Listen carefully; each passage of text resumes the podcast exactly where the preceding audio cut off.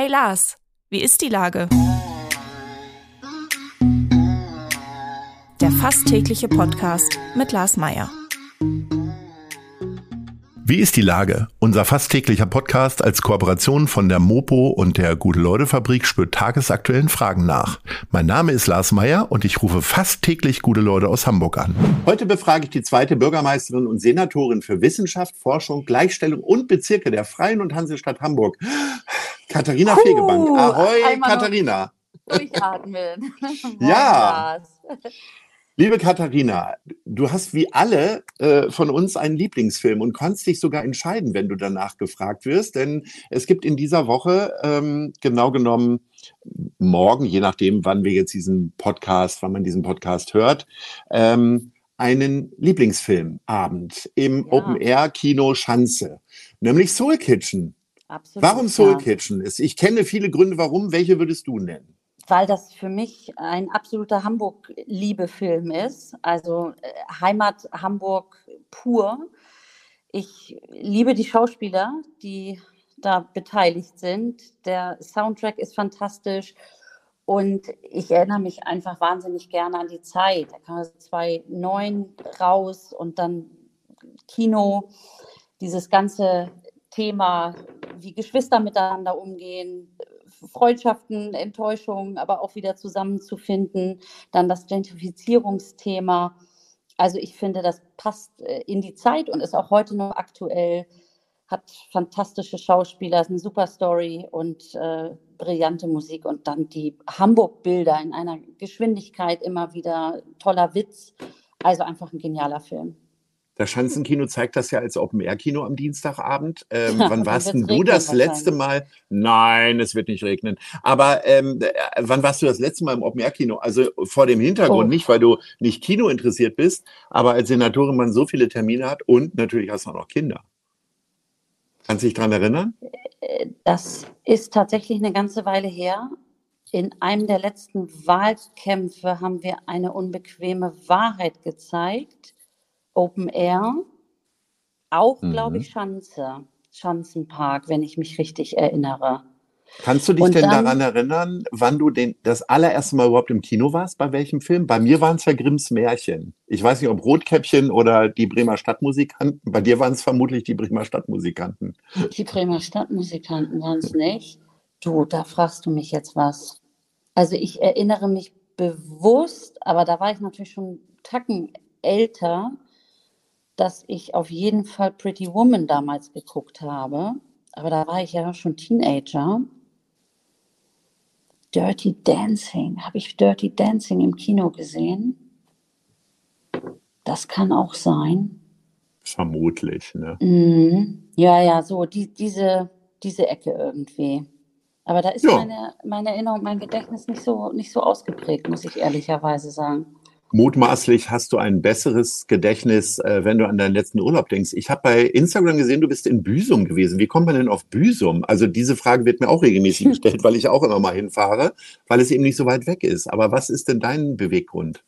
Das ist tatsächlich auch bei uns einer der Beweggründe gewesen. Wir sind ja umgezogen äh, kurz vor der Sommerpause und haben gedacht, dass wir einen Großteil der Ferienzeit damit zubringen, unsere Wohnung einzurichten und Kartons und Kisten und so weiter auszupacken und dann vielleicht den einen oder anderen Tagesausflug machen. Und ich habe dann aber festgestellt, so gegen Ende der Ferien und vor allem nach der Pride Week und CSD, die für mich immer sehr intensiv, emotional, auch sehr schön, sehr kraftspendend sind, aber auf der anderen Seite auch sehr schlauchend, dass es doch gut wäre, tatsächlich mit der Familie auch mal raus aus Hamburg. Denn wenn ich Ferienzeit habe, aber in Hamburg bin, dann ist es leider so, dass doch die ein oder andere E-Mail reinflattert und es dann heißt, oh, jetzt können wir Sie doch noch mal vielleicht ganz kurz anrufen und um eine Freigabe oder eine Einschätzung und so weiter bitten.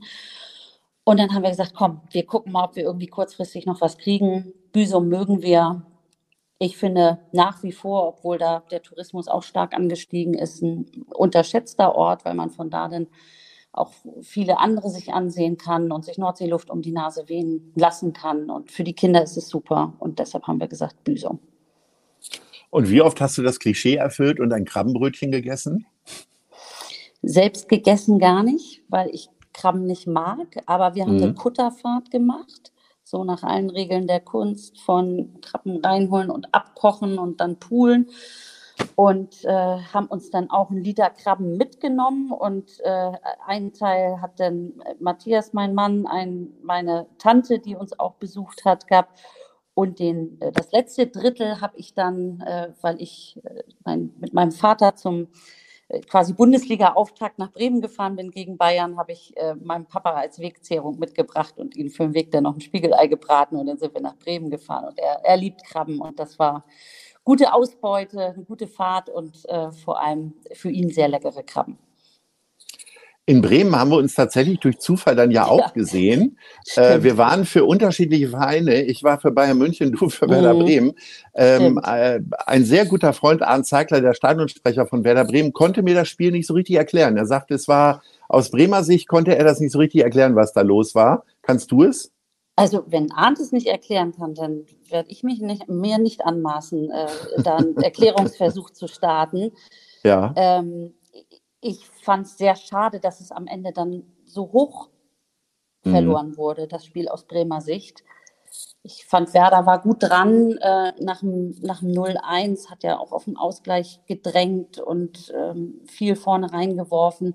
Und als dann das 0-2 fiel und dann noch Harry Kane, wobei, äh, sorry, ich habe mich selbst dabei ertappt, wie ich, als er an der äh, Auswechselbank bei Tuchel stand, auch mein Handy gezückt habe, wie übrigens, ich weiß nicht, wie viele Frauen um mich herum, äh, um äh, doch noch mal irgendwie ein Foto von ihm und sei es so halb von hinten, halb von der Seite zu kriegen.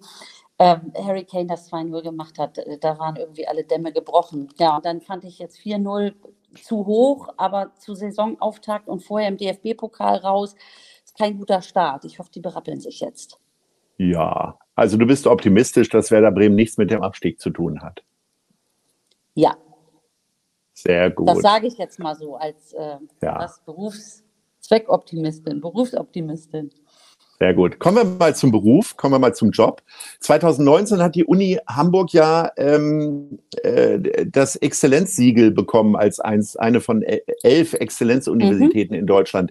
Das ist jetzt genau die Mitte, weil alle sieben Jahre müssen sich die Universitäten wieder neu bewerben. Jetzt ist Halbzeit. Äh, wie guckst du zurück und vor allen Dingen, wie optimistisch guckst du nach vorne, dass ihr das wieder hinkriegt? Weil Titel verteidigen ist ja meist schwieriger als Titel holen.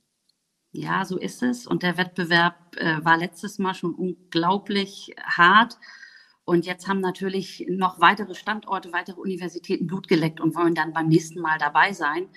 Deshalb ähm, gucke ich zum einen zurück, immer noch, während ich spreche, dass mir so ein äh, kalter, wohliger Schauer den Rücken hinunterläuft, weil das war wirklich äh, unglaublich. Die allerwenigsten hätten es äh, uns, der Uni, äh, dem Standort Hamburg zugetraut, wirklich in der Champions League äh, sich zu behaupten und sich auch durchzusetzen. Das ist ein ganz, äh, ganz, ganz großer Erfolg gewesen.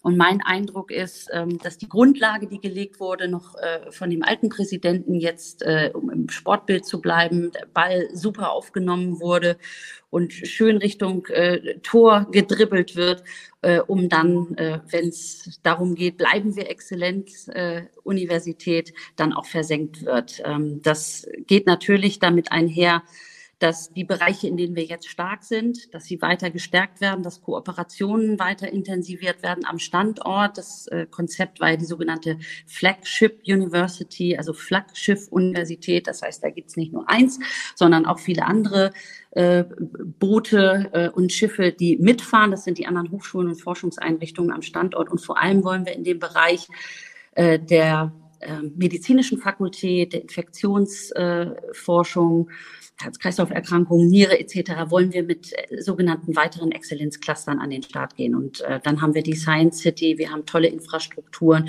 und wir haben, glaube ich, eine Stadt, die ganz anders hinguckt mit einem ganz anderen Selbstbewusstsein. Und deshalb bin ich sehr optimistisch, äh, dass, dass wir den Titel verteidigen. Also in wichtigen Bereichen deines Wissenschaftsressorts läuft's gut. Wie läuft denn die Arbeit im Senat? Im Sommer äh, gab es ja doch wieder ganz schön Reibereien. Das hat dann zu Hitze gesorgt. Das gehört zum Sommer dazu. Äh, und irgendwie hat man das Gefühl, ihr seid zwar nicht ganz so zerstritten wie die FDP und die Grünen auf Bundesebene, aber äh, es gibt doch immer mal wieder äh, Reibereien und Streitereien. Was ist da los? Ja, also ich habe ein paar Mal äh, tatsächlich herzhaft gelacht, als ich äh, entweder morgens Radio äh, angeschaltet habe oder äh, Fernsehen die eine oder andere Nachricht verfolgt habe, Zeitung aufgeschlagen habe, äh, zu hören, wer angeblich mit wem wieder im Clinch liegt. Also ich kann sagen, und ich sitze im Senat, dass wir eigentlich ein ganz gutes Miteinander haben und natürlich so die ein oder andere Auseinandersetzung nicht ausbleibt. Aber das finde ich völlig normal in einer Koalition von zwei äh, Partnern, die beide stark, die beide sehr selbstbewusst, die beide einen Veränderungsanspruch haben. Das finde ich also total normal äh, und in der Tat mal ein bisschen gelassen und äh, Füße stillhalten äh, an der einen oder anderen Stelle ist vielleicht angezeigt. Aber ich habe das jetzt im Sommer, vielleicht Sommerloch bedingt, ein bisschen aufgebauschter äh, empfunden, aber in der Sache und im persönlichen Umgang miteinander sind wir fein. Gerade im Senat äh, haben wir ein gutes Miteinander, ein vertrauensvolles Miteinander und äh, deshalb kann ich die Botschaft aufsenden, bei, bei uns läuft's, ja, bei uns läuft's. Im Falle der Köbrandbrücke musstest du deinen Senatskollegen Jens Kerstan auch so ein bisschen zurückpfeifen. Wie hat der denn darauf reagiert? Ist er jetzt mucksch und sitzt in der Ecke, weil eigentlich hat man seitdem nichts mehr gehört von ihm.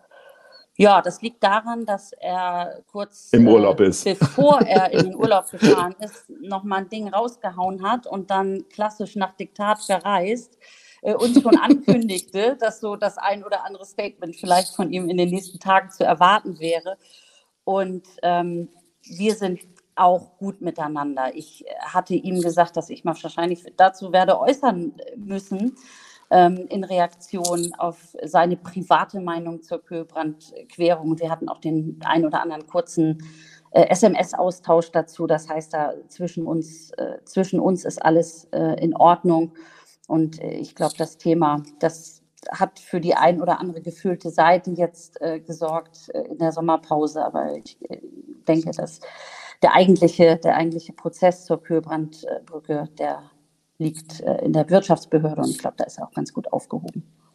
Ich fand es ein bisschen amüsant, auch als Kommunikationsberater, dass ihr von privater Meinung eines Senators gesprochen habt, weil die private Meinung kann er wahrscheinlich im Partykeller äußern unter Freunden, aber noch nicht öffentlich. Ich glaube, das weiß doch jeder, dass ihr als öffentliche Person keine Meinung äußern dürft, die dann privat ist, sondern es ist ja immer, hast du ja den Rucksack des Amtes auf dem Rücken. Ich hoffe, du weißt es zumindest. Ja, das war ja meine Reaktion dann auch in besagter Landespressekonferenz. Äh, ich hatte Jens schon im, ich glaube, Vorfeld oder unmittelbar danach gesagt, Jens, ich werde mit Sicherheit mich auch dazu einlassen müssen und habe dann ja, was einige dann so als den Aufhänger des Streites gesehen haben, äh, Jens überhaupt nicht in die Schranken weisen wollen. Aber gesagt, natürlich habe ich zu vielen Dingen auch meine private Meinung, nur weiß ich natürlich auch um die Kraft meines Wortes in der, in der Öffentlichkeit und dass natürlich nichts, was ich sage, als äh, private Meinung durchgeht, weil das auch dann viel zu attraktiv wäre, daraus eine Story zu drehen. Und äh, deshalb äh, lag das irgendwie auf der Hand, dass man mit dem Begriff auch so ein bisschen spielt und sich daran vielleicht ankangelt. Na gut, dann kommen jo. wir jetzt schon zum Ende äh, unseres Gesprächs und da haben wir unsere Kategorie. Nice oder Scheiß. Was fandst du denn ganz besonders toll oder ganz besonders schlecht in also, den letzten Tagen?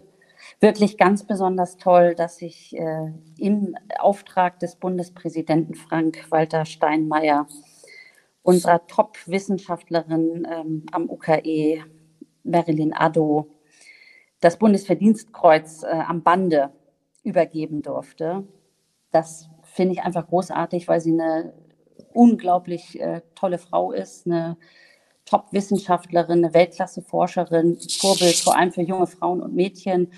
Und dass wir sie in der Stadt haben, das ist einfach ein Riesengewinn, ein tolles Aushängeschild für unseren Wissenschaftsstandort und einfach auch äh, für ja, die, die Strahlkraft, die dieses äh, Feld hat, auch fürs gesellschaftliche Vorankommen. Und das ist für mich einfach total nice und top. Unbedingt. Also wer die Dame noch mal kennenlernen möchte, ich habe vor einigen Monaten mit ihr ein gute Leute das Hamburg-Gespräch Podcast gemacht. Die ist wirklich unfassbar sympathisch, eine ja. unfassbar tolle Frau und äh, sie hat jeden Orden verdient, macht sich unglaublich verdient um Medizin und Forschung und äh, da können wir nur sagen, großartig und sehr, sehr nice. Was übrigens auch sehr nice ist, was ich an dieser Stelle nochmal sagen sollte, der Kinoabend äh, im Open Air Kino Schanze ist für alle für lau, die frühzeitig da sind. Das heißt, sie sind alle eingeladen. Das Schanzenkino lädt die Leute ein zum Lieblingsfilmabend von dir. Äh, Soul Kitchen wird dort gezeigt ab 21 Uhr. Ab 20 Uhr ist Einlass. Wer zu spät kommt, bleibt wahrscheinlich vor der Tür. Das heißt, wir haben natürlich nur begrenzte Plätze. Das nur noch mal als Information. Liebe Katharina, wir sehen uns morgen äh, beim Lieblingsfilmabend Soul Kitchen für alle gratis und äh, ich freue mich sehr. Bis dann. Ich freue mich riesig. Bis dann. Ciao, Lars. Tschüss. Dieser Podcast wird präsentiert von der Gute-Leute-Fabrik, der Hamburger Morgenpost und Ahoi Radio.